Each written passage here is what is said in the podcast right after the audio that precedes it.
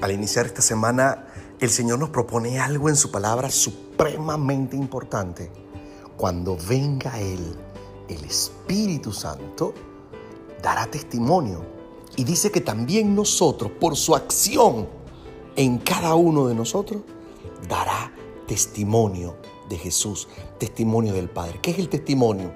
El testimonio es compartir la obra realizada en ti por la presencia de Dios por la acción del Espíritu Santo, por la palabra y el poder de Jesús.